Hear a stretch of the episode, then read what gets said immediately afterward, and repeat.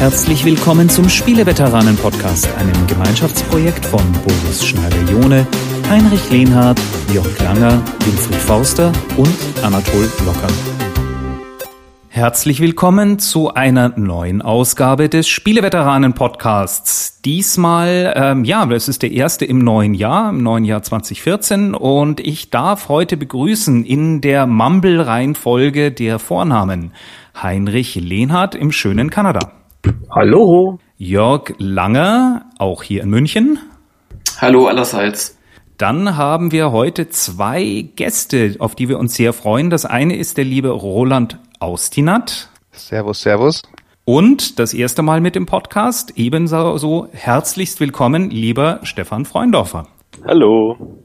Ladies, Gentlemen, wie war denn euer, ähm, wie war denn euer Neujahr? Habt ihr schön brav gespielt? Hattet ihr gut was zu tun?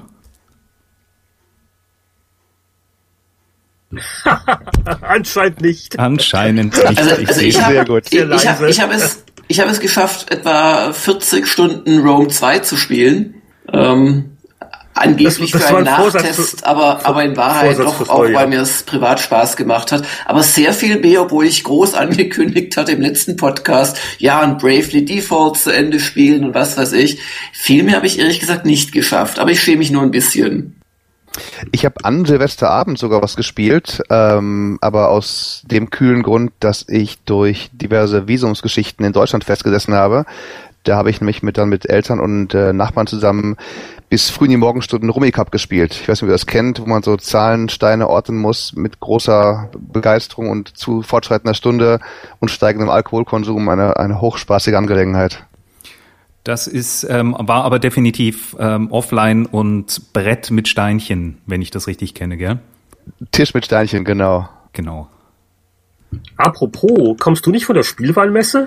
Äh, vor eineinhalb Stunden war ich noch auf der Autobahn. Ja, die hat heute eröffnet. Also wir nehmen heute auf am Mittwoch, ähm, den 29. Januar. Und ich habe mir die Spielwarenmesse ein paar Stunden angeschaut und muss sagen, ich bin immer wieder baff erstaunt, dass die Computerspielebranche und die normale Gaming-Branche, also Spiele, Spielwarenbranche, so rein gar keine Überschneidungen mehr hat. Und eine Zeit lang war es ja auch so, dass es ab und an mal ein bisschen Mario gab und äh, Konami hat noch ein paar Yu-Gi-Oh! Figuren gehabt und so, aber dieses klassische Merchandising oder überhaupt das Spielen, nichts, nada. Es gibt ganz viele neue Brettspiele. Was richtig heiß ist, sind so, so ganz mini ähm, Quadcopter, dann der gute alte Flipper erlebt seine Renaissance und so weiter und so fort. Aber was es echt nicht gibt, Ausnahme ist Minecraft, ist irgendwie ein Überhang in die ähm, ganz normal, also von der Spieleindustrie, die wir kennen, rüber in die normale Spieleindustrie. Hat irgendjemand eine Ahnung, warum das so ist? Das war doch schon mal besser, oder? Also ich kann mich erinnern zu GameStar-Zeiten, da durchaus ein, zwei Mal auf der äh, Spielwarenmesse gewesen zu sein und da war es nicht wahnsinnig viel, aber da gab es schon so halbe Hallen, wo sie versucht haben, so ein paar echte Publisher mit echten Spielen zu clustern und selbst das nicht mehr. Und, und Nintendo auch nicht, oder? Nee, ich habe kein Nintendo gesehen. Konami habe ich gesehen, ein paar Minecraft-Sachen und das war's eigentlich. Also eigentlich müsste Disney mit äh, Infinity da gewesen sein. Es kann sein, dass die mir durch die Lappen gegangen sind. Ähm, ich habe so ziemlich jede Halle gesehen, außer, glaube ich, der Halle 7 mit den Karnevalsartikeln. Vielleicht haben sie sie da reingepackt. Aber auf jeden Fall, hey, man muss sich das mal, ist gut, ja. man muss sich da echt mal, äh, Spielzeug für Narren wäre eine schöne Headline. Ähm, man muss sich das echt mal vorstellen, wie viel Zeug da überhaupt raus ist. Also es sind 2700 Hersteller aus 61 Ländern und sie haben eine Million Produkte mitgebracht. Und damit meine ich jetzt nicht die einzelnen Spielsteinchen. Eine Million Produkte. Also was diese Industrie ausstößt, ist gigantisch. Aber, aber vielleicht so ein Flummi in Rot und ein Flummi in Blau würden schon als zwei Produkte zählen, oder? Ja, mit Sicherheit. Und dann gibt's auch noch graduelle Unterschiede und Größen. Aber das, das Coolste, was ich jemals gesehen habe und das Überflüssigste, ist Sand gemischt mit Knete. Aus dem simplen Grund, dass du Sandburgen bauen kannst, die dann aber nicht mehr zu fließen. Brillant, bin Du hast zwar nachher das? Gefühl, du hast deine Hände ähm, werden wahrscheinlich im Dunkeln leuchten, weil dieses Zeug so nach irgendwelchen chemischen Sachen riecht. Aber das fand ich echt grandios. Also als Familienvater aus? Kommen die dann mit dem Tanklaster an, die, an den Strand gefahren oder so? Wie wird das Ganze äh, technisch gemacht? Nee, da machst ist du Knete mit Knete. oder? Also das ist wirklich so, dass du die beutelweise kaufst. Das ist wie äh, halt Plastikabfall gemischt mit Sand und irgendwie eine spezielle, frag mich nicht, schieß mich toten Weichmacher wahrscheinlich drin. Kann mir Im nicht vorstellen, Baumarkt dass dann, das oder was? gesund ist. Genau. Und ähm, dann aber kannst du halt eine Sandburg bauen, die du dann nachher wieder vom Teppich äh, abheben kannst. Fand ich cool. Aber als Familienvater müsstest du doch eigentlich gewöhnt sein, mit solchen chemischen äh, Meisterleistungen umzugehen. Ich erinnere nur an diesen Spring- oder Hüpfgummi, der auch A im Dunkeln leuchtet, B, wenn du willst, magnetisch ist und C, innerhalb von Minuten völlig verdreckt ist mit Fusseln und irgendwelchen Dreckspuren. Also Und sich wahrscheinlich auch noch durch die Teppiche frisst, wie ich das ähm, von Alien hier kenne. ja, genau so. Ja, ähm, es gibt immer noch wahnsinnig viel äh, von diesen Dingen, aber die Kinder werden ja auch Gott sei Dank älter und ähm, da kommt man irgendwann mal aus dieser, sagen wir mal, aus dieser reinen chemischen Weichmachernummer dann ein bisschen raus. Dann geht halt eher die, äh, die Richtung in Papa, kann ich mal dein Nintendo haben? Ähm, aber noch mal ganz kurz zum Thema Weihnachten und was gespielt wurde, ähm, wo wir wirklich Spaß hatten, war mal wieder als Familie so ein Nintendo Partyspiel mal rausgekramt und dort einfach mal zwei Stunden lang richtig Spaß gehabt. Apropos Nintendo, wir hatten ja uns so fünf Minuten vorbesprochen, um so aktuelle Themen rauszukristallisieren. Und da wurde in der Runde der Wunsch geäußert, doch mal darüber zu reden, dass die Geschäftszahlen, die Nintendo vor ein paar Tagen veröffentlicht hat, äh, doch ganz interessant sind und so vor allen Dingen, dass das Wii U das glaube ich, was äh, weniger jetzt als äh, Dreamcast verkauft hat. Ähm, wer, wer mag denn bei dem äh, Thema mal einsteigen? Dreamcast hatte seinerzeit in den USA super verkauft, das darf man nicht vergessen. Dreamcast lief ja am Anfang total toll, nur Sega ist die, die Kohle ausgegangen, deswegen mussten sie sich einfach aus dem Geschäft zurückziehen. Also da ist schon ein großer Unterschied. Äh, Nintendo hat noch unheimlich viel Geld, aber die Wii U läuft natürlich desaströs. Das ist vollkommen richtig und da hat sich äh, letztes Weihnachten auch nichts dran geändert. Warum das so ist, äh, ich habe so meine Ideen, aber ich weiß nicht, hat vielleicht jemand von euch sich schon mal darüber Gedanken gemacht, warum die Wii U so dermaßen schlecht verkauft? Ähm, ich habe kaum letzte Woche für alle Handelsballleser, ich habe da jetzt eine Kolumne, kleine Werbepause, und da schrub ich auch letzte Woche über das Thema und meine Theorie sind eigentlich, dass zum einen, oder meine Theorien, dass die halt wirklich Software-Schwierigkeiten haben. Ich meine, äh, selbst Dreamcast ist mit Top-Spielen damals gestartet und, und äh, es gibt immer noch kein vernünftiges, richtiges, gutes 3D Mario oder 3D Zelda. Du kannst sicherlich sagen, okay, das letzte Mario ist schon so ein bisschen in die richtige Richtung, aber das gab es eben nicht zum Start. Ähm, und ja, das ist halt schon, die, die Software ist, ist eine große Nummer eigentlich halt. Wenn du die nicht hast, dann kannst du die, die tollste Hardware geben. Die Leute kaufen es nicht. Die Hersteller sagen, Mensch, wir haben nicht genügend äh, Leute, die eine Konsole haben. Warum sollten wir da jetzt Teams jahrelang für abstellen, die dafür Software entwickeln? Ja, und dann ist es Marketing auch so eine Sache. Ich habe hier in den USA jedenfalls kaum Werbung für das Ding gesehen. Also wenn du ins Kino gehst, siehst du normalerweise Playstation-Werbung links und rechts in allen TV-Sendungen von Hawaii 5.0 bis sonst irgendwo ist Microsoft gesponsert und da wird immer Xbox genannt und so, aber Nintendo, die haben irgendwie doch wirklich ein arges Marketingproblem, scheint mir. Wobei ich, weiß gar nicht, ob das mit dieser Software, die angeblich fehlt, so stimmt. Also wenn ich mir mal anschaue, was wir allein bei, bei Gamers Global an tollen Spielen schon hatten, wobei wir natürlich, das hängt, hängt damit zusammen, wir testen die mäßigen erst gar nicht, weil wir dann keine Klicks kriegen, weil eben die Verbreitung so gering ist.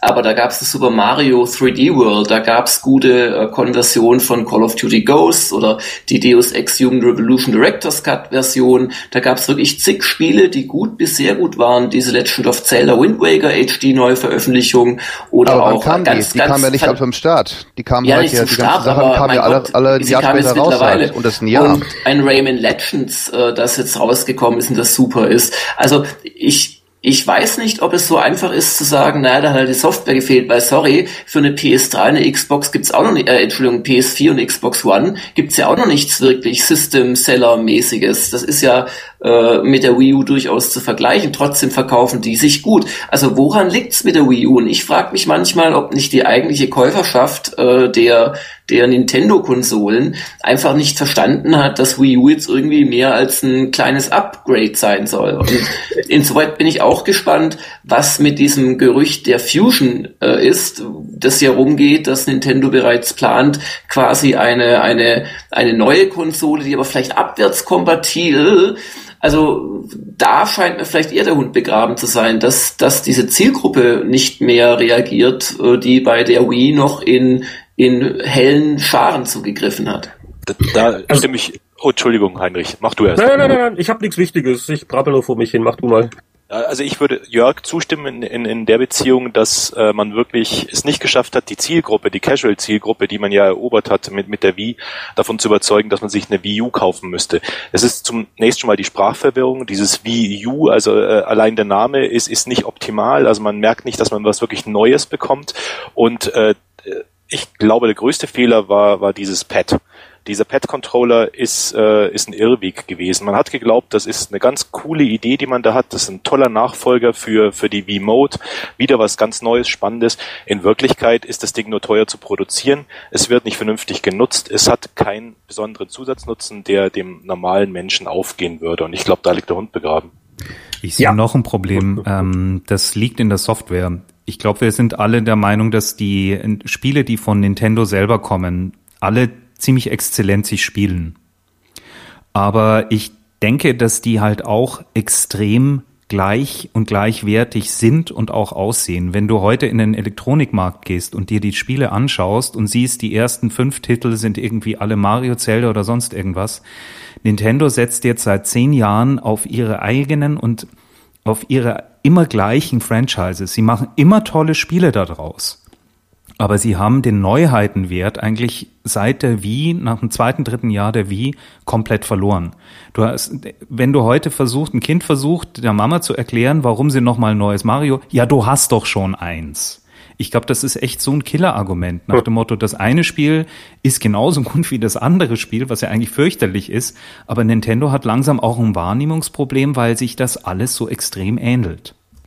Halo 1, 2, 3, 4, Call of Duty 12. Ja, aber da ist die Bandbreite bei der einzelnen Konsole einfach viel größer, weil die Third-Party-Unterstützung natürlich größer ist.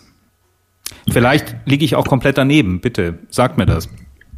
Also ich glaube, ich höre auch sehr viel, es ist ein Marketing- und Kommunikationsproblem. Das hat ja Nintendo auch selber mehr oder weniger direkt zugegeben, weil letztes Jahr habe ich zumindest ähm, äh, Anzeigen oder irgendwas gesehen, wo Nintendo eigentlich nur erklärt, dass Wii U ja wirklich eine neue Konsole ist und das wohlgemerkt nicht zum Launch der Wii U, sondern ein Jahr später.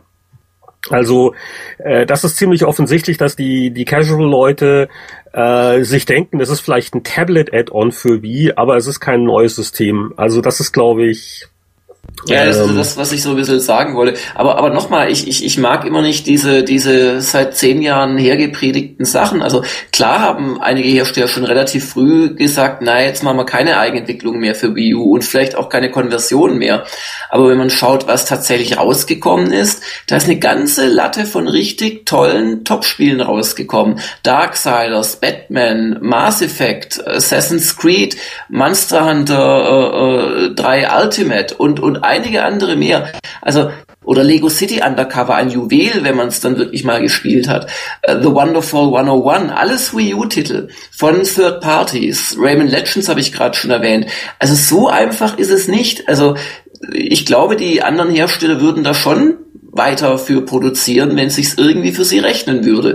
Und die Spiele waren auch da, auch teilweise zum Launch. Und es hat trotzdem nicht funktioniert. Also so einfach finde ich es nicht zu sagen, naja, keine Third Party und äh, Nintendo-Spiele sehen eh immer gleich aus, kann man ja gleich dagegenhalten, naja, aber wir wissen doch, dass die Leute gerne alles Mögliche mit einer 2, 3, 4 dahinter kaufen wie es auch äh, Roland gerade gesagt hat, ähm, ist ja auf anderen Konsolen auch nicht anders. Also es ist für mich nicht so eindeutig. Also das beste Argument finde ich noch, also klar, dieses Wii gleich Wii U, kein Unterschied, aber auch tatsächlich vom Stefan war es, glaube ich, ähm, naja, dieser komische Controller, wo sie ja. auch, by the way, völlig ihre tolle Story mit den Altersheimen und der sportlichen Ertüchtigung verloren hatten, weil, weil jeder, der kannst du eine Wii Remote von links nach rechts äh, äh, bewegen und dadurch angeblich Tennis spielen, während dieses Gamepad, das auch noch dauernd Verbindungsabbrüche hat, ähm, das ist halt auf einmal ein komplexes, schweres, unhandliches Gerät. Also, äh, ja, und äh, deswegen hier, also wenn, ähm, wenn der, wie heißt der, der Iwata morgen anruft, ne, Spieleveteran, äh, was soll man machen? Dann würde ich auch sagen, pass auf, das, was er mit dem 3DS gemacht hat und dem 2DS, zugeben, das Hardware-Gimmick hat nicht funktioniert. Es verursacht vor allen Dingen horrende Produktionskosten. Äh, der Preisunterschied zwischen einem Nintendo Wii U Deluxe System und einer PS4 ist einfach zu gering. PS4 wenn ich mir die heute kaufe oder auch eine Xbox One, ich weiß, in fünf Jahren ist das technisch noch auf der Höhe. Bei der Wii U habe ich eher Zweifel. Und äh, wer hat das vorhin gesagt? Die Gerüchteküche. Nintendo sollte bringen eine 99 Dollar Mini-Konsole, die man einfach an Fernseher anschließen kann, die auch Videosachen streamt, Netflix oder Laffeln, wie das alles bei euch heißt. Und wo ich keine, keine physikalischen Datenträger mehr, E-Store und wo eine Softwarekompatibilität vielleicht nicht zu allen, aber zu den interessantesten Video- und Wii-Sachen gegeben ist. Und ansonsten Low-Tech, Tablet weg, 99 Dollar. Nintendo wird äh, sich wundern, was da geht an Verkäufen. Ich, ich würde mir sofort eine holen. Man bräuchte Nintendo da, äh, ganz kurz wegen, wegen Online, man bräuchte halt auch eine vernünftige Online-Infrastruktur und die, die sehe ich bei Nintendo immer noch nicht so richtig mm, gegeben, ehrlich mm, gesagt. Braucht Nintendo eigentlich Smartphones? Warum Online-Infrastruktur? Nee. Ich, ich brauche einen funktionierenden E-Store und der, der ist da. Also äh, da Xbox Live, optimistisch. Das Ding, was eigentlich Xbox mit zum, zum Durchbruch verholfen hat eigentlich. Selbst Sony hat noch nicht so ein gutes System wie Xbox Live nach, nach all den Jahren. Ja, aber man hat sich schon stark angenähert. Es ist nicht mehr wie vor fünf Jahren Tag und Nacht der Unterschied. Aber Nintendo auf, auf Smartphones äh, nicht wirklich. Nein, halte ich auch für ein Wunschdenken von irgendwelchen Analysten. Das macht keinen würde. Sinn. Aber man hört also immer wieder, ja, wenn's Mario führe, dann würden die Milliarden scheffeln. Ja, ich da nicht dran. Das ist derselbe Bullshit von irgendwelchen Wirtschaftsfuzis, die sich für so clever halten, weil sie irgendwelche Wachstumsraten sehen und sagen, 2 und 2 ist 5. Es funktioniert nicht. Äh, Nintendo ist mit seinen Spielen so gut und erfolgreich, weil die speziell auf Hardware abgestimmt sind. Und ähm, Mario auf Android, wie soll das gehen? Du hast keine vernünftige Eingabegeräte, du hast keinen äh, Standard für Button-Controller, Nee, geht gar äh, nicht. Die Auflösung ist auf jeder, auf jeder Hardware anders und so weiter und so fort. Also da bin ich höchst skeptisch. Das äh, sehe ich absolut nicht. Und du verscherbest halt deine, deine wirklich gepflegten, seit 30 Jahren aktiven Marken irgendwie für ein paar Euro 50. Und das, das, kann, das kann nicht funktionieren, ja.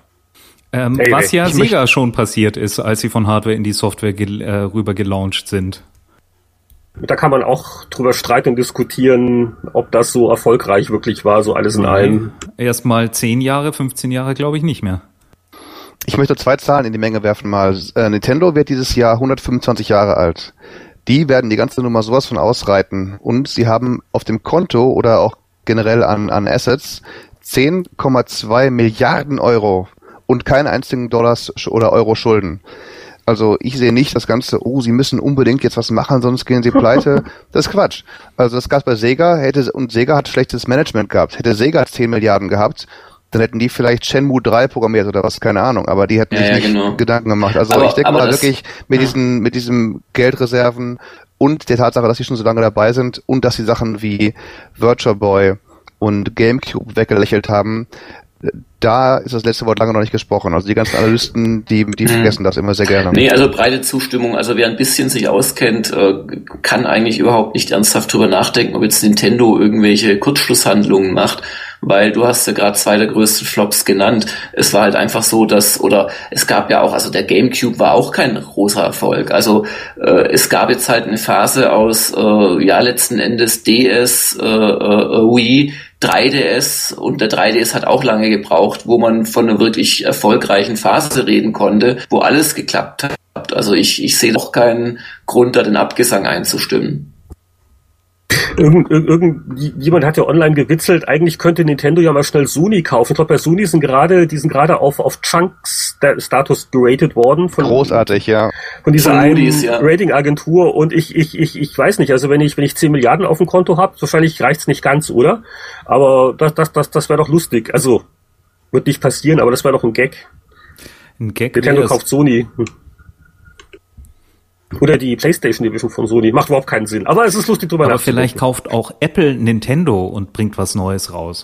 Weil Apple wenn- soll ja angeblich auch jetzt irgendwann mal ähm, Nee. mit einem Update von Apple TV zumindestens möglich machen, dass du die Spiele auf dem Fernseher spielen kannst automatisch. Äh, ja, das Gerücht geht seit Jahren rum und wenn Ja. wenn wenn's da ist, dann dann glaube ich dran und dann reden wir drüber. Aber äh, Apple spreche ich jede äh, äh, abseits vielleicht von ein paar Leuten, die den äh, den redaktionellen Teil, den sogenannten im App Store bearbeiten und so Spiel der Woche auswählen, da eigentlich einen ganz guten Geschmack haben. Aber so dem den den die großen Entscheidern bei Apple spreche ich einfach einen, einen Sinn und ein äh, Gefühl für den Spielemarkt ab. Wir, wir warten seit zehn Jahren drauf, dass Apple einsteigt. Und Ich glaube auch, dass die gar nicht dahin wollen. wo, wozu, wie gesagt, das ist das alte Ding mit Apple. Es ist, äh, ich bin die profitabelste Firma der westlichen Welt.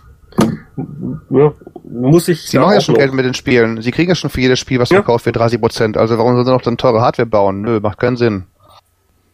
Apropos Spiele, dann, äh, dann zur Abwechslung, bevor wir das andere große Thema noch tackeln, das ich jetzt schon wieder auch vergessen habe, dann machen wir doch kurz die Umfrage, was wurde zuletzt gespielt? Und da ja die Spieleveteranen immer um Innovation bemüht sind, würde ich gerne mal was Neues ausprobieren und zwar ein Spiel des Monats. Also wir werden nach wie vor, wenn wir hier in der Runde rumfragen, was habt ihr denn zuletzt gespielt oder auch nicht oder was würdet ihr gerne? Aber ich würde vielleicht zum Einheizen mal immer ein Spiel rauspicken, das ähm, mehrere Leute kennen und das auch ein Spiel ist, von dem wir glauben, dass es unsere Zuhörer besonders bewegt. Und da ist jetzt meine Nominierung hier, so Aufnahme Ende Januar 2014, Broken Age.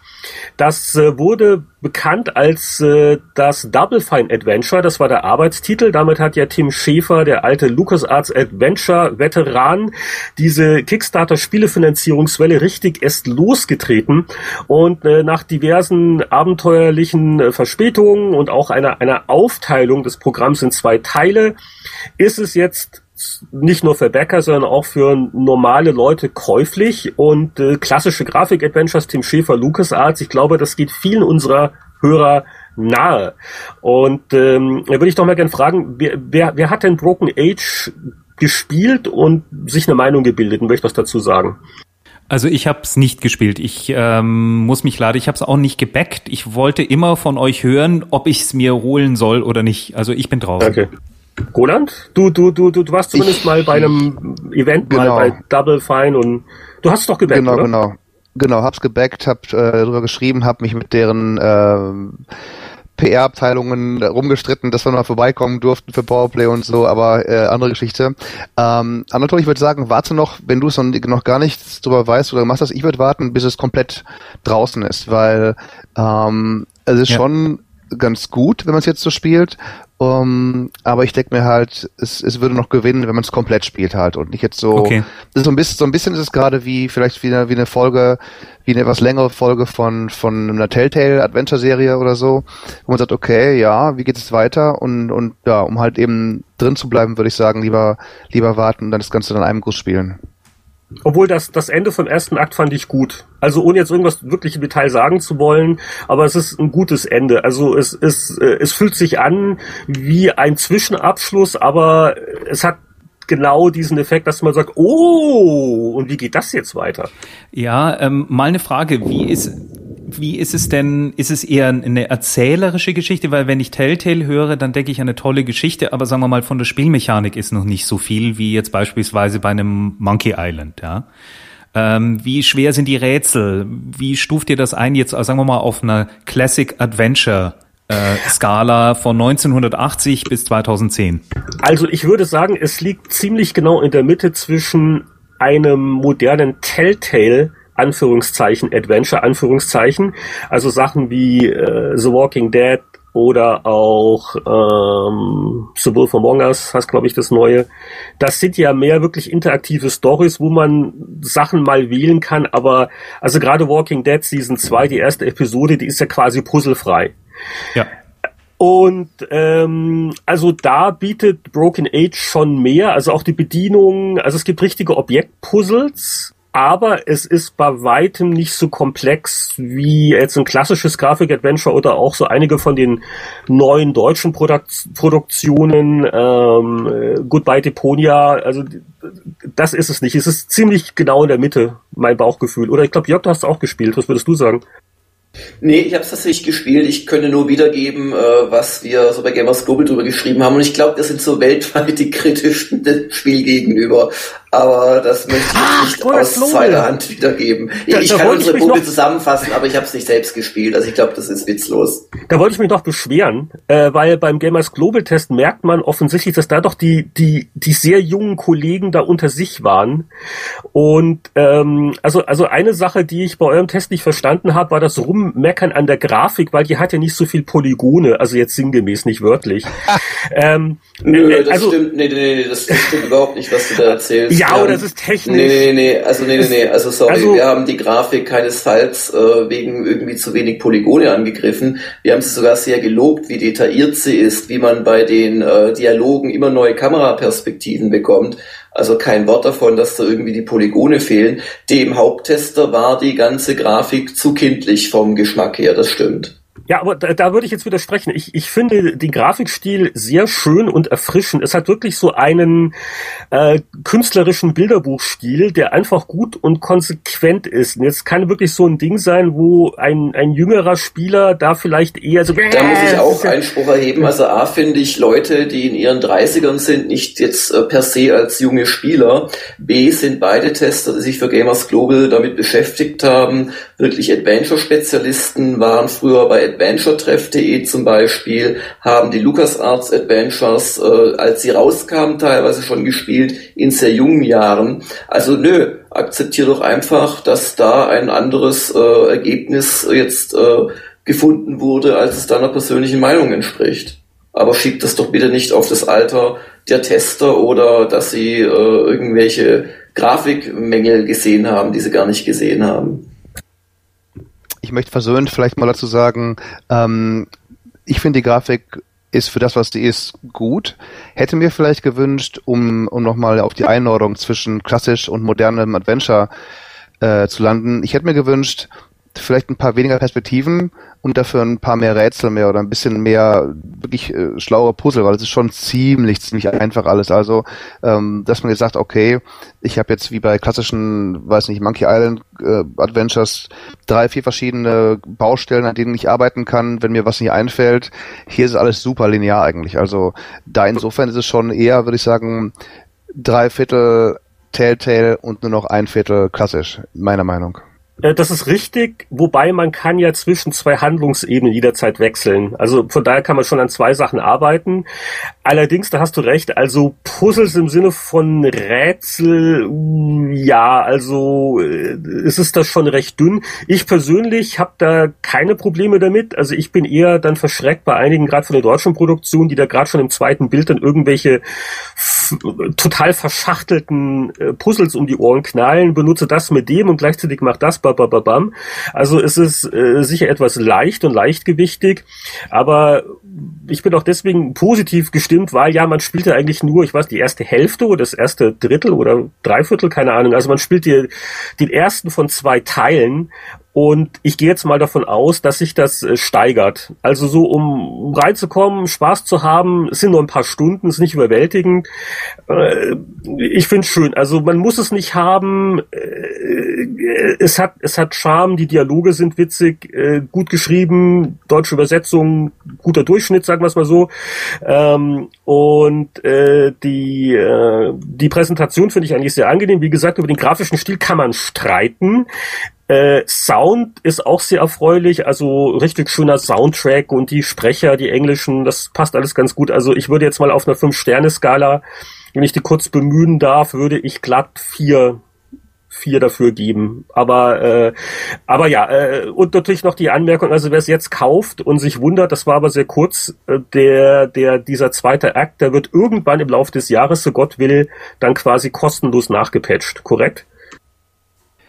Wenn du die, diesen Season Pass auf Steam dir kaufst, genau, oder für Bäcker sowieso, die kriegen es dann hinterher geworfen. Ah, okay, so funktioniert's. Also kleingedrucktes Lesen und dann haben wir das. Aber findest du so witzig, Heinrich? Findest du, findest du die Dialoge durchgehend witzig. Also muss ich sagen, ja, es haben so, es blitzen Momente der Brillanz auf, aber dann ist es doch teilweise auch sehr, ich will nicht sagen ernst, aber doch sehr getragen oder denkst du, ja, okay, ich, ich, ich sehe schon, wo ihr hin wollt, aber es zündet noch nicht immer so unbedingt.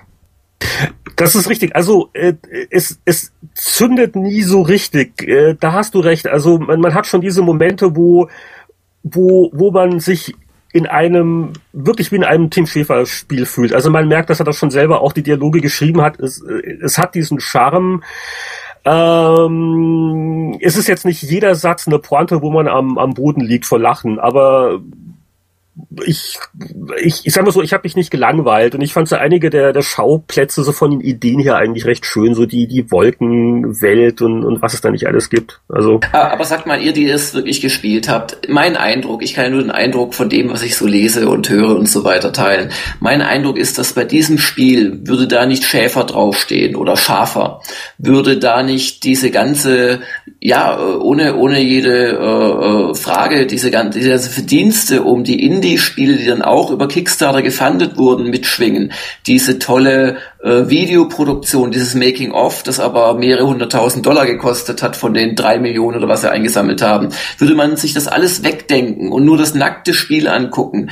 Jetzt seid doch, äh, seid so ehrlich, sagt mir, würdet ihr es dann ebenso gut finden, auch ohne das Wissen, ja, die Dialoge hat der Schafer geschrieben, oder, oder müsste man da nicht sagen, nee, eigentlich ist es vielleicht doch gar nicht so der große Wurf, gerade von so einem alten Haudegen. Ähm, das ist eine spannende Frage, Jörg. Ich würde fast das noch aufweiten wollen, vielleicht auch noch fast ein Thema für, einen, für einen zukünftigen Podcast. Ähm, wie sehr macht der Name was aus? Hätte auf, um das mal umgekehrt zu beantworten, hätte auf Dragon Age 2 nicht BioWare drauf gestanden, hätte man da irgendwie 80er, 90er für gegeben? Ich glaube nicht. Und wenn jetzt hier Tim Schäfer nicht oder Schafer oder Schaefer nicht die, die Dialoge geschrieben hätte, hätte man gesagt, okay, das ist ein cooles Indie-Spiel, äh, die können sicherlich noch eine, eine Menge lernen und, und vieles besser machen, die Grafik ist toll, hurra. Also ja, würde ich, würde ich schon aus dem Bauch sagen, da kann was dran sein. Apropos Namen sind Schall und Rauch. Okay, eine sehr bemühte Überleitung. Ach, Moment, nee, wir sind noch gar nicht fertig. Ich glaube, wir sind fertig jetzt mit dem Spiel der Woche. Haben uns jetzt genug gestritten. Will noch jeder vielleicht außerhalb von Broken Age noch was in die Runde werfen, was ihn spielerisch derzeit beschäftigt und warum? Gern. Ich habe im Flugzeug auf dem Rückflug nach äh, San Francisco ein Spiel namens Rubyworks gespielt. Das ist äh, von David Fox, der damals auch bei LucasArts war, was für eine Überleitung, und ist so eine Art ähm, Impossible Machine, aber diesmal wirklich von den Original-Puzzeln von Ruby Goldberg ähm, abgeleitet, dem Erfinder dieser schrägen äh, um einen Schinken zu schneiden, muss man einen Ventilator betreiben mit einem Pinguin, der von einer Katze angetrieben wird, so Geschichten halt. Völlig Sehr witzig. Ähm, macht Spaß und äh, sind neulich erst wieder etliche Puzzle dazugekommen. Ich glaube, es kostet irgendwie ein Euro, zwei Euro oder sowas. Für iOS, ähm, Android in Vorbereitung und Windows Phone 8 auch, kann ich sehr, sehr empfehlen. Und ebenfalls empfehlen, und dann gebe ich Ruhe, ist ähm, der Oldie Dawn of War 2 den habe ich die Tage wieder gespielt, weil ich las, dass nämlich, da können wir gleich noch drüber sprechen, dass ähm, Microsoft seine Games für Windows Live-Geschichte abschaltet und bei Dawn of War 2 und vielen anderen Spielen wurden die Spielstände dummerweise bei Games für Windows gespeichert. Ähm, gibt's auf Steam für einen 20er inzwischen, 20 Dollar, also 15 Euro oder so und ist eigentlich ein äh, Echtzeitstrategiespiel, aber mit, mit nicht so riesengroßen Armeen, sondern wirklich nur vier, fünf Leuten, die man steuert. Ähm, Würde ich fast sagen, eine Mischung aus ähm, Icewind Dale und, und Warhammer Zukunftsszenario und man kann dann die Rüstungen der Gegner einsammeln, seine eigenen Leutchen ausrüsten, umrüsten, aufleveln. Also starke Rollenspielelemente mit dabei und es ist echt ein klasse Spiel. Spielen Sie es, solange es noch geht. Herr Freundorfer, was gab's bei dir? Also ich spiele viel, viel zu wenig. Es macht mich auch ganz fertig, weil ich eigentlich äh, sehr viel mehr spielen will und spielen müsste, um, um up to date zu sein mit den ganzen Sachen, auch sie selber mal äh, auszuprobieren und nicht bloß drüber zu lesen und, und von Leuten drüber zu hören. Ähm, was ich hauptsächlich momentan spiele, ist, äh, da ich diese dieses PSN-Abo äh, günstig geschossen habe auf Amazon, äh, immer diese monatlichen äh, Gratis-Games, die du runterladen kannst. Das war äh, anfangs eben Resogun und äh, momentan ist es Don't Starve. Hahaha, ja. dasselbe hier im Haushalt. Willkommen im Club. Also ich glaube, sind wir mal ehrlich, eine PS4 ist momentan eigentlich ein Dongle für Razogun, oder? Ja, also die, die Indie-Sachen sind natürlich äh, die interessantesten irgendwie und äh, weil man eben die nicht am, am vom Rechner irgendwie gekauert äh, zocken muss, sondern weil man die eben gemütlich spielen kann an der Konsole. Deswegen Don't Starve äh, für PS4 ist echt eine Empfehlung auch, weil dieses das ist halt dieses alte äh, NetHack-Prinzip irgendwie so ein bisschen dieses ähm, bis zum Sterben und das nächste Mal ein bisschen weiter, weil man ein bisschen mehr checkt und so. Das, das ist eigentlich eine ganz gemütliche Sache. Ja, es ist, es ist irgendwie so ein Mittelding zwischen Roku und Minecraft, weil es hat dann auch diesen Überlebensaspekt und alles ist zufällig und wenn man stirbt, dann ist man tot, ne? Also Permadeath. Und äh, ich, habe es jetzt gerade auch angefangen, weil meine äh, geschätzte Lebensgefährtin das in, den letzten vier Wochen auf Mac irgendwie, äh, ich will nicht sagen ständig spielt, aber äh, es ist sehr häufig. Also und ich habe auch, ich muss es auch mal ausprobieren und so. Und jetzt habe ich auch diese ganzen Fragen nach dem Motto. Ähm, äh, kann ich das essen und wie und Winter und wieso und wie kann ich das bauen? Ist es nett. Also ich bin noch nicht so ganz begeistert, aber äh, Don't Starve hat seinen Charme. Gibt es also natürlich auch für die Nicht-Konsolenbesitzer auch für Mac und Windows-PCs und das kann man sowohl auf Steam als auch direkt beim Entwicklungsteam oder auf dem, wie heißt der, der Humble Store, dieser Indie Store kann man es auch kaufen.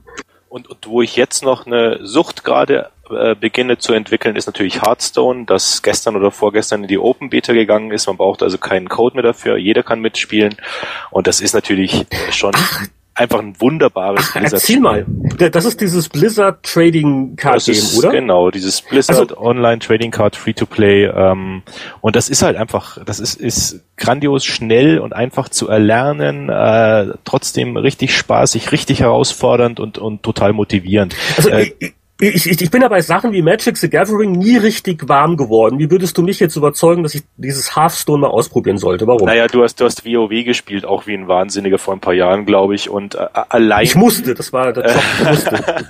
allein diese äh, die großartige Optik, die einfach in diesen Kosmos passt und die ganzen äh, bekannten Charaktere und und und alles, es passt einfach. Es ist so wunderbar stimmig äh, und, und dabei trotzdem Kartenspiel. Also wahrscheinlich könnte ich auch ein, ein WoW Romy mit mit Leidenschaft spielen, aber äh, das ist halt du du gehst kurz rein, spielst schnell äh, mit jemand, verdienst da doch ein bisschen was, du kriegst ein positives Feedback, weil du äh, Experience gewinnst und so weiter. Also es, es sind einfach die typischen Mechanismen, die Blizzard einfach drauf hat, das Anfixen, das das das Befriedigen äh, diese, diese schnelle, äh, kurze Befriedigung, die man einfach hat beim, beim Spielen. Und deswegen auch äh, probier es einfach aus und du wirst nach zwei Stunden äh, erstmal ausschalten und dir, dir denken, morgen muss ich unbedingt weitermachen.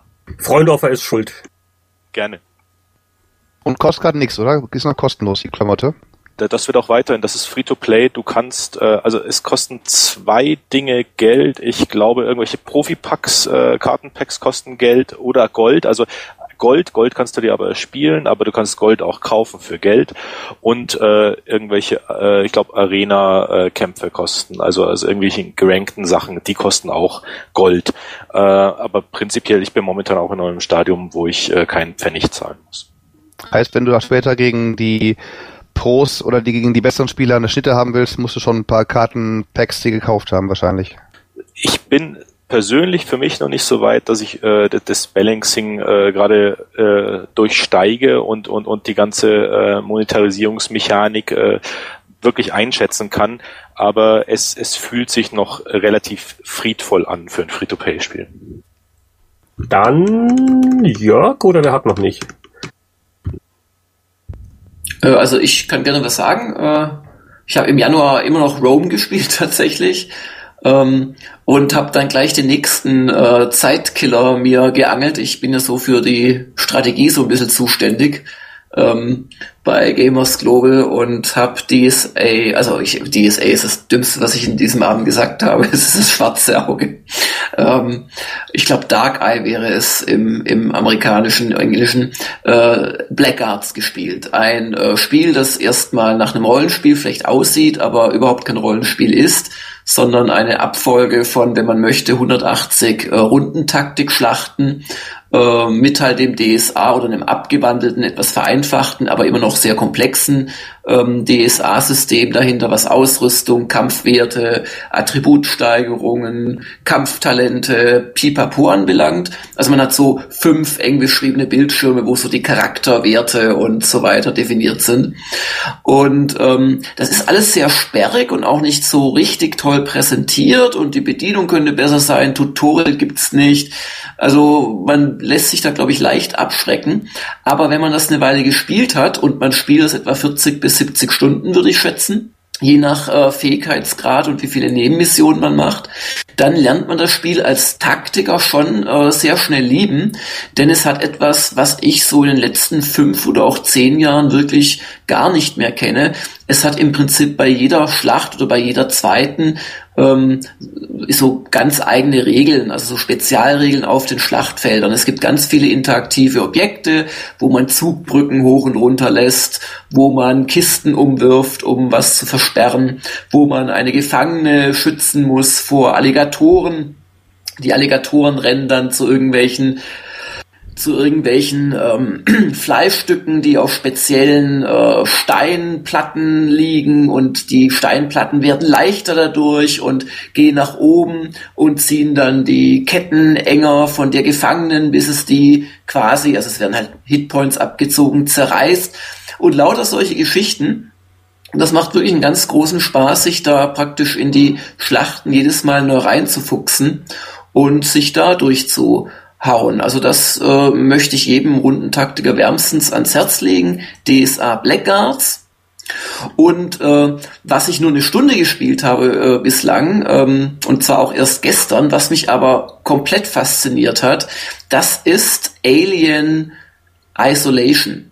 Und zwar macht Creative Assembly, die ja eigentlich so Rome Total War machen und solche Geschichten, also Strategiespiele, ähm, ganz früh haben sie mal für EA, glaube ich, Sportspiele konvertiert und sie haben, glaube ich, zwei Action-Hackereien mal gemacht. Und jetzt machen sie ein Grusel- Horror-Schleichspiel mit der Aliens-Marke.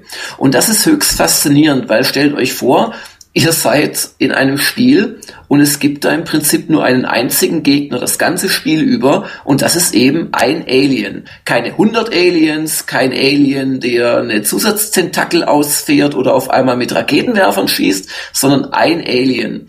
Und ähm, ihr müsst im Prinzip in einer Raumstation die äh, Blackbox finden der Nostromo, also das Schiff, auf dem der erste Kinofilm gespielt hat, Alien und ihr seid die Tochter von der Ellen Ripley und kommt da 15 Jahre später hin mit einem kleinen Team auf diese äh, Raumstation und dann geht natürlich alles schief und es ist da ein Alien drauf.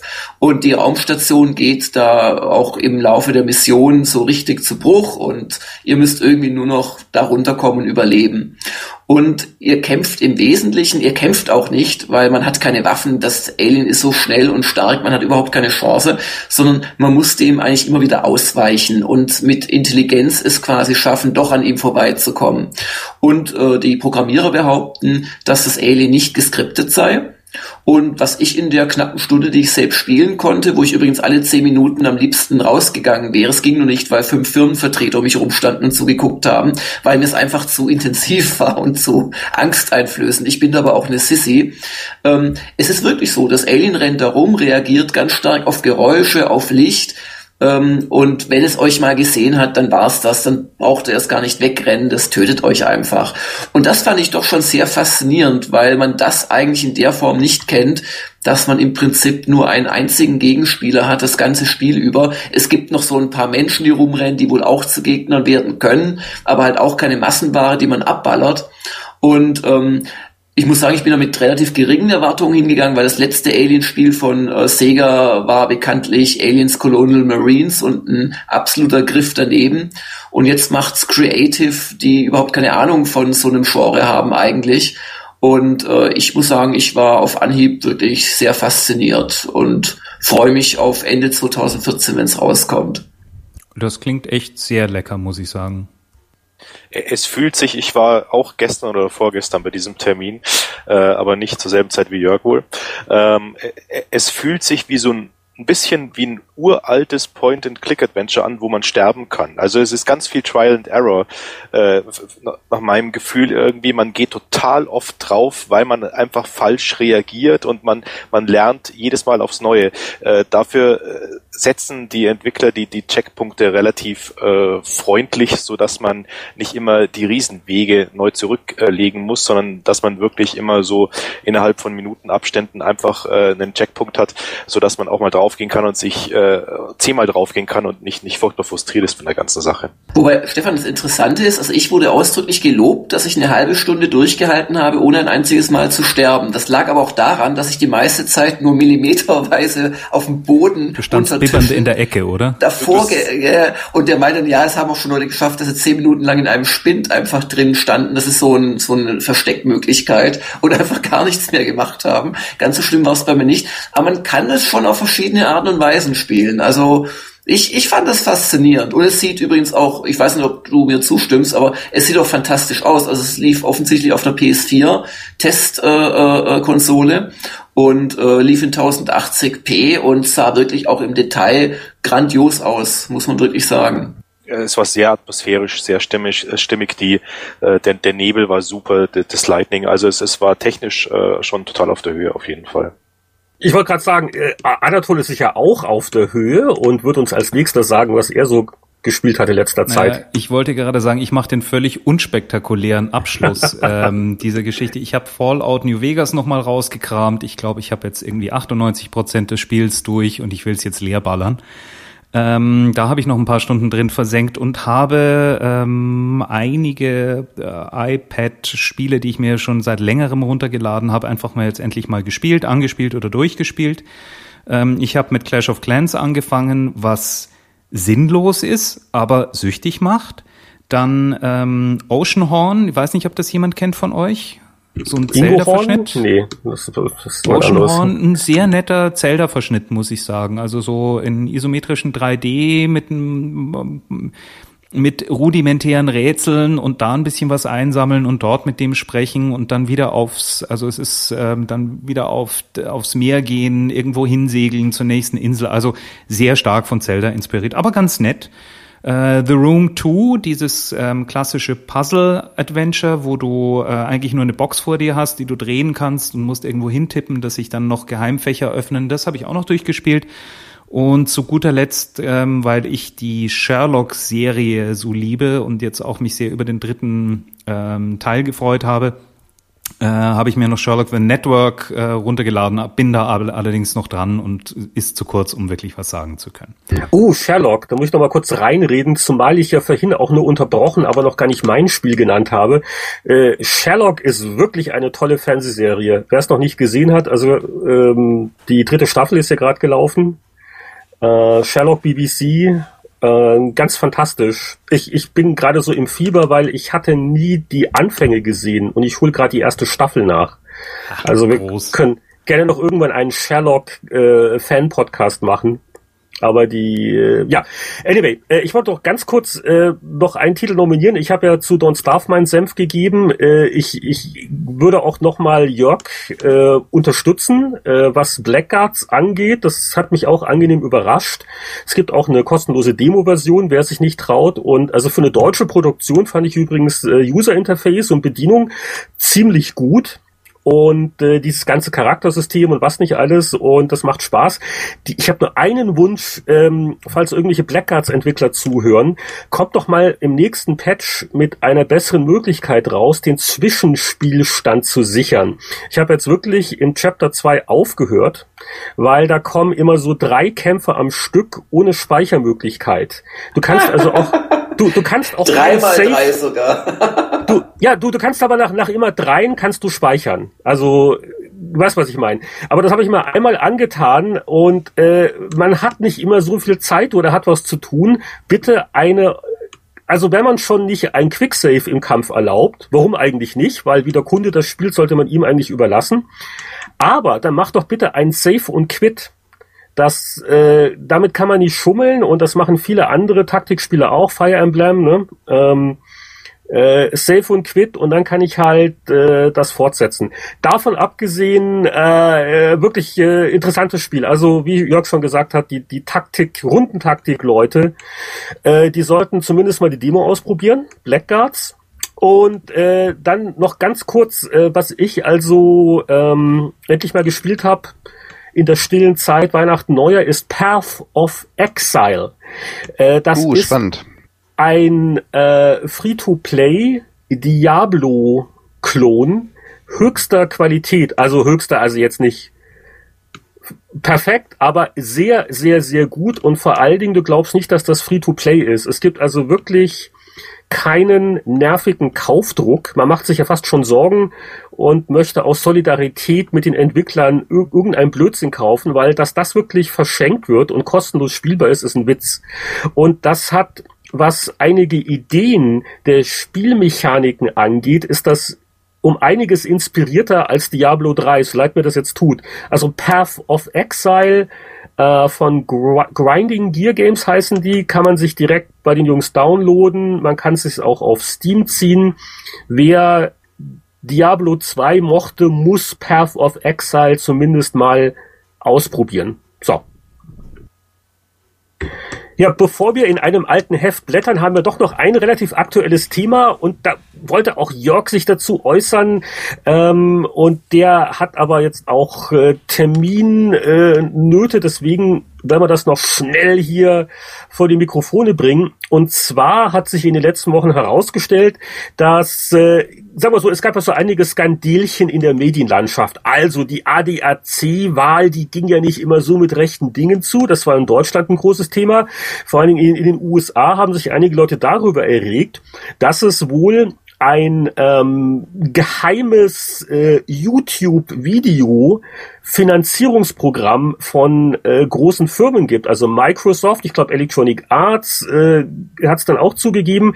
Es gibt also Publisher, die Vereinbarungen treffen mit YouTube-Videopostern, wo es je nach der Anzahl der Videoabrufe dann Geld gibt, wenn Spiele dieser Firma gezeigt werden. Das ist ja im Prinzip eigentlich jetzt nichts Schändliches, äh, dass irgendjemand einen bezahlt für irgendwas, was er halt tut. Aber ich glaube, das äh, Thema ist deswegen äh, etwas in die Schlagzeilen geraten, weil das halt nicht bekannt gegeben wurde. Also das ist jetzt nicht wie in der, in der, ne, in der guten alten Zeit, da hatten wir ja Printzeitschriften. Und wenn da eine Anzeige war, dann war die klar als solche erkenntlich. Oder wenn es mal so ein Sonderwerbeformat war, dann stand auch nochmal Anzeige drüber.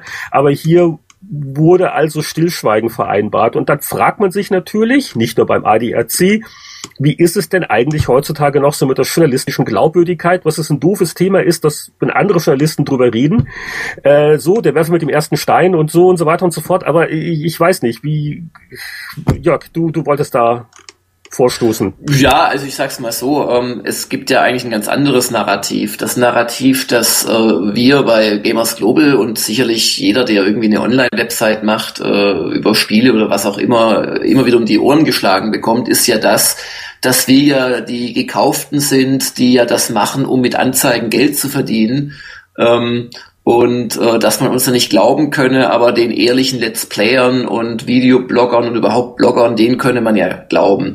Und ich muss da immer auf so vielen Ebenen hysterisch drüber lachen, ähm, dass ich dann immer in einen anderen Raum muss, damit die anderen weiterarbeiten können. Und insoweit hat mich also gefreut nicht und es war auch nicht wirklich jetzt gerade mit Microsoft, da ging es glaube ich um zweieinhalbtausend Dollar verteilt auf was weiß ich wie viele Blogger. Also jetzt nichts wirklich äh, Unglaubliches, zumal ja einige schlecht dieser Let's Zahlen tun sie auch noch. Ja, schlecht Zahlen tun sie auch noch. Wo, wobei ja gerade einige der Let's Player ja wirklich richtig Geld damit kassieren und die haben keine Redakteure, die sie bezahlen und kein Büro. Die holen sich die 10.000 was weiß ich Dollar ab und fühlen sich gut damit, als wahrscheinlich oft auch junge Menschen. Kein Neid, aber dass es dann mal, das mal zu sehen ist, dass äh, es nicht etwa heißt, dass die etablierten oder nach gängigen Geschäftsmodellen arbeitenden, die gekauften sind, weil die haben ihre Anzeigenflächen und ähm, da läuft ein Banner und das hat nichts mit dem redaktionellen Inhalt zu tun, sondern dass die dann auch noch heimlich da gekauft werden, das finde ich schon mal ganz interessant. Und ich glaube es nicht, dass der normale Blogger von der Stange gekauft ist, zumindest nicht im Spielebereich, wobei ich nicht weiß, ob sich da Privatleute vom Zuschicken von Testmustern vielleicht schon so begeistern lassen. Ich glaube es eigentlich nicht, aber ich glaube, dass im Modebereich das zum Beispiel ähm, eine sehr schwierige Geschichte ist, wenn da wirklich Kleider an an Leute, an Bloggerinnen und Blogger äh, gegeben werden, wo man über Werte von Hunderten und Tausenden von Euro spricht. Ähm, da, da bin ich schon nicht so ganz sicher, wie es da so abläuft. Und halt allgemein fehlt es aus meiner Sicht dem vor sich hin bloggenden Menschen vielleicht auch einfach an der ja, der Mission zu versuchen zumindest äh, fair und objektiv zu urteilen. Es ist ja geradezu der Witz des Videobloggens und normalen Bloggens eben nicht fair zu sein, sondern unabhängig, kritisch auf Sachen einzuprügeln und ja, also ich, ich finde es mal ganz gut, es dass es rausgekommen es, ist. Es gibt schon äh, eine Menge Blogger, die äh, einerseits wirklich auch werben, aber das auch in ihren Podcast als Werbung kennzeichnen. Richtig, das ist ja auch okay. Das finde ich das auch ist eine auch absolut okay, äh, überhaupt gar okay Geschichte. Oder es wenn gibt, sie, wenn es gibt sie ein paar absolute Super Noobs. Ja. Es gibt ein paar absolute Super Noobs, die finden es total klasse, wenn sie ein Spiel bekommen, dann schreiben sie vier Webseiten damit voll. Auch das ist okay, aber ich denke, dass man als, ähm, sagen wir mal, vernünftiger Leser auch relativ schnell erkennt, was gekauft ist und was nicht, vor allem wenn du zwei oder dreimal dorthin gehst, sei es jetzt im Internet oder wenn du dir ein Magazin holst. Gerade in der, in der Printbranche war in den letzten Jahren in der Spielepresse so viel gekauft, dass ich sagen muss, dass es mich nicht wundert, wenn einiges einfach auch ähm, von den Lesern links liegen gelassen wurde. Nur jetzt ist das halt genau in der, in der ähm, Internetszene auch angekommen. Und ich denke, was es da braucht, ist einfach auch eine gewisse äh, Kompetenz des Lesers, um zu erkennen, was gekauft ist und was nicht. Und das kommt rasant schnell. Und die gekauften, die gehen ganz schnell den Bach runter. Ja, da wäre ich mir gar nicht so sagen, sicher, ich weil, sagen, weil ich denke, dass vielen okay. Leuten, aber ich glaube, Roland will das auch erzählen. Sag, sag ruhig du. Ja, ich würde würd, ähm, dem, dem widersprechen wollen. Denn wir machen es alle so, wir sagen alle, ach ja, es sind nur zweieinhalbtausend Dollar, das sind so kleine Beträge. Pustekuchen. Electronic Arts hat das Budget von 200.000 Dollar gehabt für Battlefield 4 bei Microsoft wurden nicht nur große Firmen, ich habe auch über die Story geschrieben, daher meine mehr Details dazu. Okay. Die Microsoft äh, hat nicht nur an große Firmen raus, rausgegeben, sondern auch an alle die, die einen Link in ihrem Video gehabt haben, beziehungsweise einen Hashtag, die mindestens 30 Sekunden vom Spiel gezeigt haben und ganz wichtig, die nichts Böses drüber gesagt haben. Das ist der viel, viel größere Punkt. Ich ja, meine, genau, du kannst sagen, okay, ich kaufe die ganze Sache, positiv. aber wenn du halt dann ja. entsprechend nichts drüber erzählst, das ist eben, du kannst sagen, hey, wir haben fünf Anzeigen von Spiel XY im Heft, aber wir hauen drauf und alle hassen uns. Okay. Aber wenn ich sage so, ich zeige jetzt mal hier eine Minute lang Gameplay von Spiel X, ähm, noch nicht mal kommentiert, sag vielleicht mal, hey, super Spiel, ähm, melde aber keinen einzigen Kritikpunkt an, dafür habe ich den Link drin und dann kriege ich halt Geld als als ähm, Vermarktungsmaßnahme. Dadurch weiche ich die ganze Klamotte extrem auf, selbst da die unabhängigen Privatspieler. Das und ist, deswegen bin ich sehr, sehr echt, gegen die das ganze ist echt. Das ist ähm, eine, eine komple äh, da, da wird's dann wirklich komplex.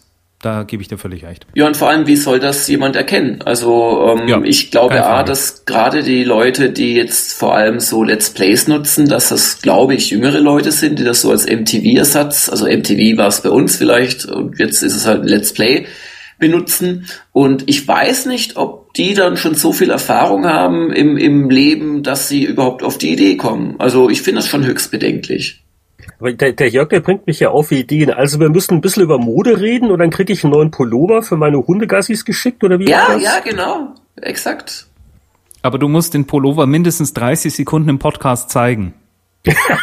Im Podcast zeigen, ja. Tragen, tragen. Und, und Heinrich, du musst eine Stilikone sein, um sowas machen zu können. Ich weiß nicht ganz. Das ist er. Aber, aber Was? Leute, das ist echt leid. Ich, ich, ich muss mich verabschieden. Ich äh, bedanke Ja. mich und äh, schönen Abend an euch alle. Äh, Podcasten noch schön ohne geheime Hashtags und Retro-Gamer-Ruf. Bis denn. Ciao. Jetzt können wir Tschüss. endlich in Ruhe Ja, über. Jörg lästern. Also, was ich ja schon immer mal über Jörg sagen wollte, nein, okay.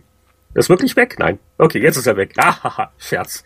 Ja, also vielen Dank. Äh, Jörg hat äh, bisschen Produktionsstress äh, mit seinem Heft und wir hatten ja eigentlich gedacht, jetzt passt das genau, weil der Winnie meinte eigentlich, er könnte äh, so eine Stunde später einsteigen, aber er ist vielleicht noch im, ich weiß nicht, was habt ihr denn, Schnee im Alpenvorland? Nee. Nö, eigentlich nicht.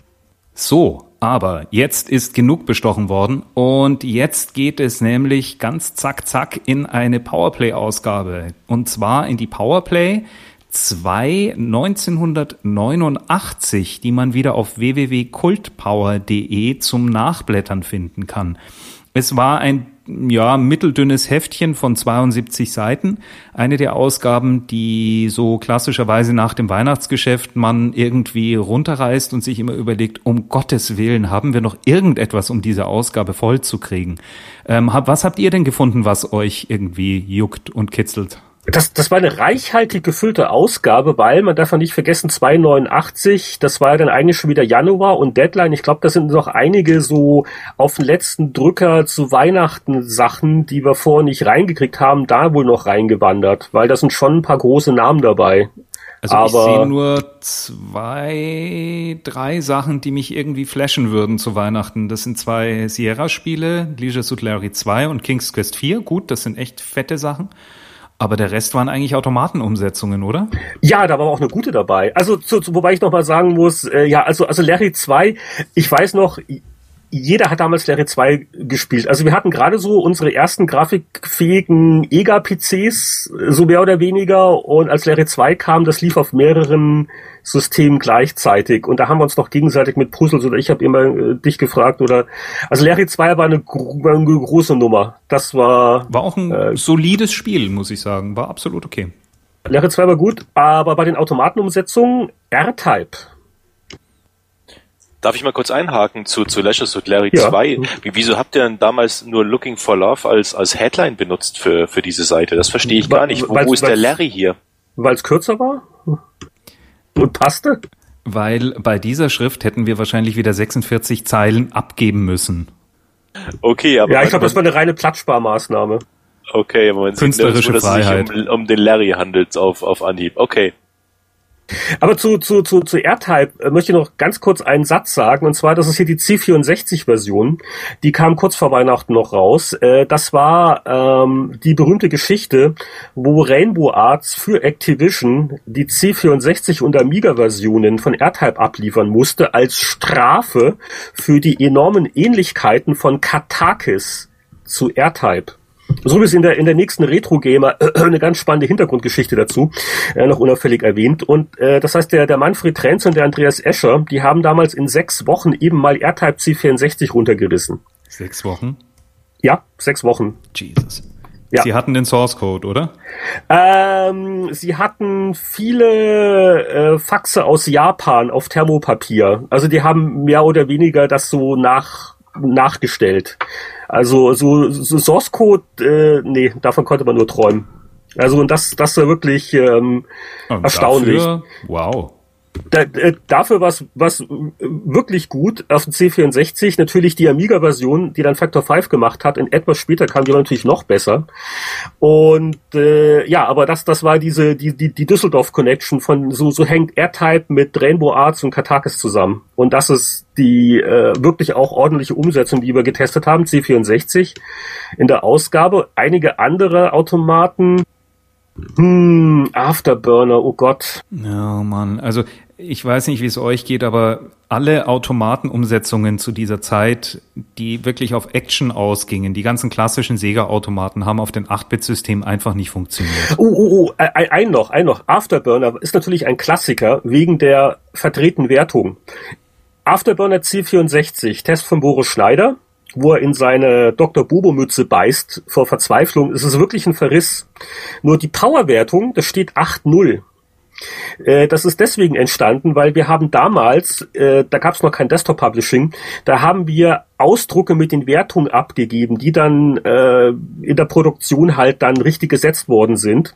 Und da hat jemand statt, hat die 08 gesehen und dachte, es kann ja nicht sein, 08, einstellige Wertung, völlig unmöglich, die meinen bestimmt 8-0. Und da hat dann ein Kollege dummerweise mitgedacht und deswegen steht im Heft Powerwertung 80, aber die Powerwertung ist eigentlich 8. Das ist meine Afterburner-Anekdote. Wo Anatol auch gerade sagt, eben die, die meisten Automaten kann man nicht gut umsetzen auf die 8-Bit-Systeme. Die hatten ja auch eben gerade auch wie Afterburner oder, oder Operation Wolf im Automaten noch viele, viele Extras drin, die gar nicht gingen. Ich meine, Operation Wolf kam dann mit, mit ähm, Maschinenpistole, mit Rückschlag. Ich weiß noch, in der Spielhalle war das der, der Renner damals, da steht man drumherum und oh, guck mal hier und da, und dann schießt einer und mit lautem Getöse fallen dann da die, die ähm, Leute um. Und da ist eigentlich egal, wie die Grafik aussah, da war das ganze Erlebnis dabei. Nur daheim, naja, da, da kriegst du keinen Rückschlag, da wackelt kein Gamepad oder kein Joystick und du sagst dir, Mensch, ist das schon ganz schön überschmutzliche Spiele gerade. Ja, also in der Ausgabe ist dann auch Operation Wolf C64, 31, besser als 8 äh, Powerwertung. Also auch nicht so doll und ja, also C64 Joystick-Steuerung, äh, das hat nicht so wirklich funktioniert. Wurde, äh, wenn ich mich recht erinnere, nichtsdestotrotz indiziert, genauso wie das darunter stehende Technocop. Also das ist eine schöne Indexseite hier. Technocop wurde indiziert? Ich kann ja, mich nicht mal das Spieler in Xenoblade getestet habe. Ich fand das Spiel, äh, ich wundere mich, dass du das äh, nicht so toll fandst, weil das, das fand ich damals ganz groß. Ich glaube, das war eine Mischung aus Fahren und Ballern. Du bist dann immer, und diese Ballerei war relativ brutal und, und, und in your face irgendwie und deswegen, glaube ich, wurde das indiziert. Mhm. Aber mal ganz ehrlich, die Seite davor, wow, Seite 61, Super Mario Bros. 2. Das war doch mal was.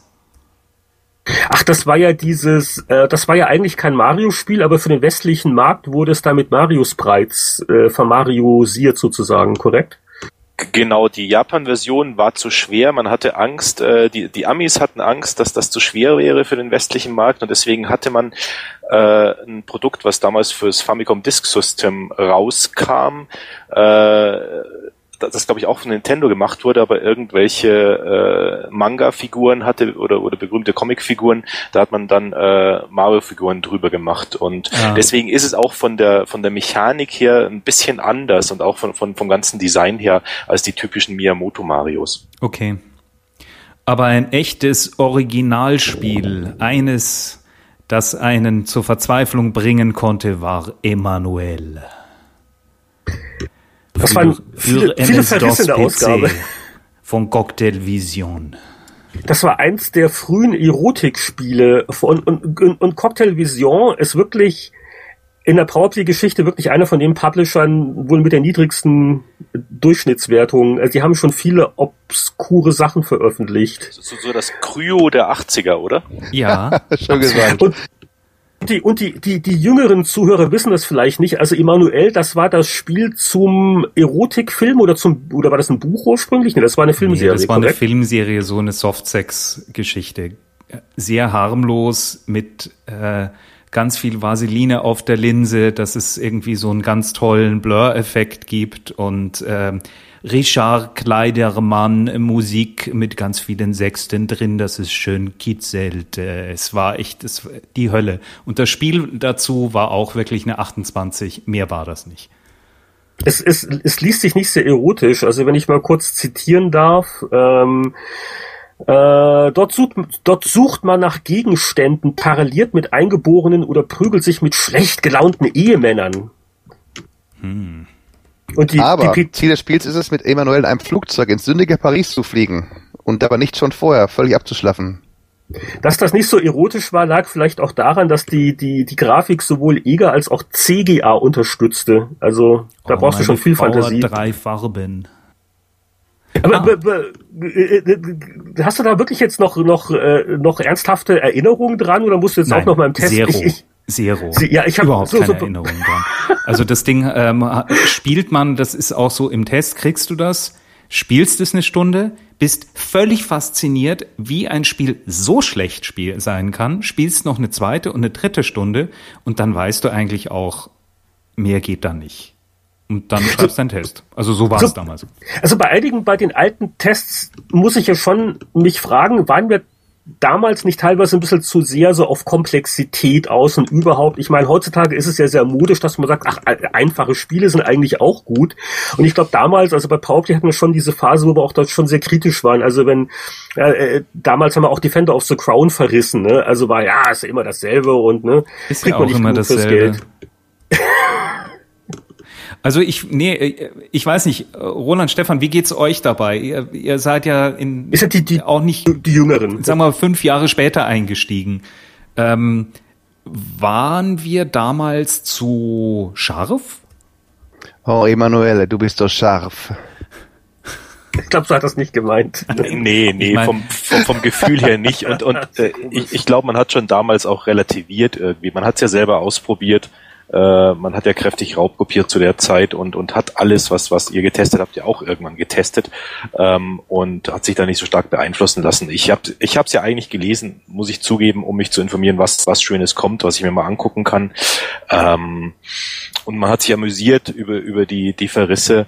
Ähm, aber dass man äh, das richtig als, als zu scharf und zu bösartig empfunden hätte, Nee, äh, finde ich gar nicht. Also man, man hat äh, sogar, man hat euch schon, also ich habe euch damals geglaubt, ich habe auch gedacht, Mensch, die, die kennen sich damit aus, äh, das hat Hand und Fuß, was sie sagen, ähm, aber ich habe mir trotzdem auch meine eigene Meinung gebildet geht mir jetzt ähnlich. Also ich habe auch solche Tests eher als, als hochgradig unterhaltsam gelesen halt und hätte dann eher wahrscheinlich einen bösen Brief geschrieben, wenn ihr äh, Monkey Island irgendwie 31 gegeben hättet oder sowas halt. Sagt, ja, ist nicht komplex so, kann man schon in fünf Stunden durchspielen oder was. Dann würde ich sagen, Leute, spinnt ihr? Also sind ja fünf oder wie viele Stunden, das waren hochgradig spannende und, und lustige Stunden gewesen. Also nee, nee, nee, das war schon okay so. Also das ähm, war ja auch ein Grund mit, warum ich dann später, ach, Jahre, vier Jahre später, also komm, PC Player ist raus, äh, in dem Geiste bin ich auch gerne dabei und schreibe gerne weiter mit dabei.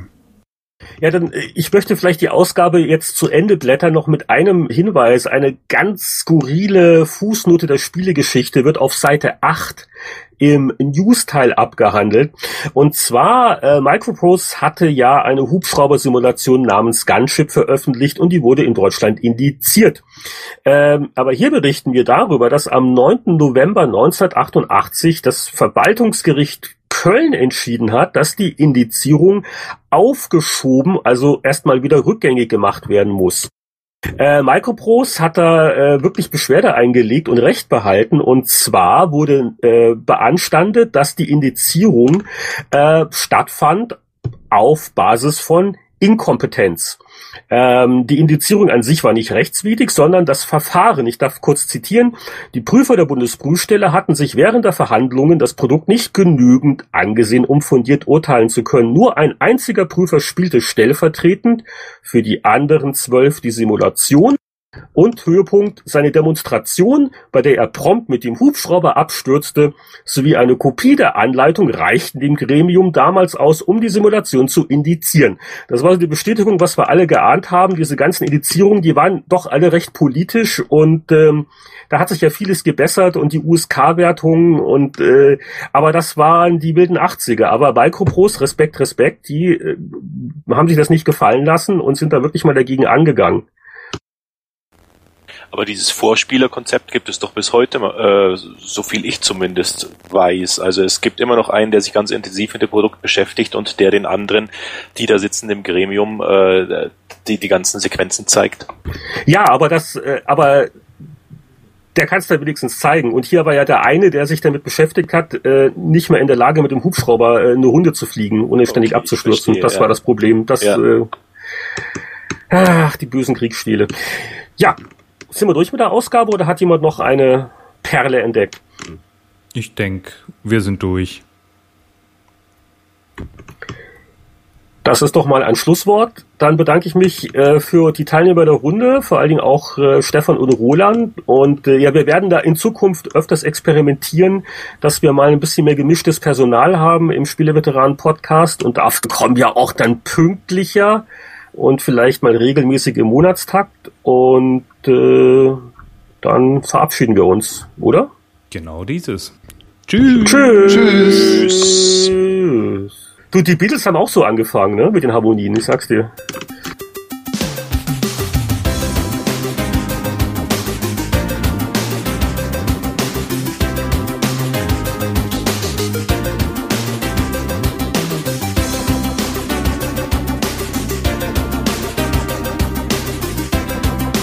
Während die Herren nun munter weiter diskutieren, kommen wir forsch zum Abspann.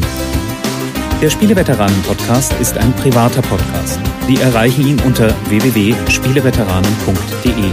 Auf diesem Blog finden Sie Informationen, Links und können sich an Diskussionen beteiligen. Wir wünschen Ihnen viel Spaß. Bis zum nächsten Mal.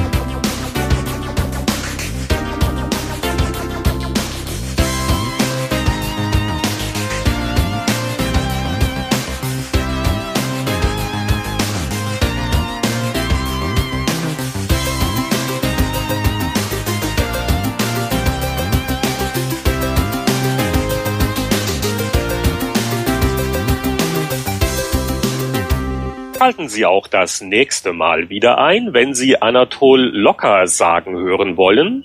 Sag mal, Anatol, also dieser Pullover, den du heute im Podcast getragen hast, der sieht ja echt scharf aus. Wo kommt der denn her? Oh, Jerry, den habe ich bekommen von Cocktail Vision. Der ist ganz weich und rund.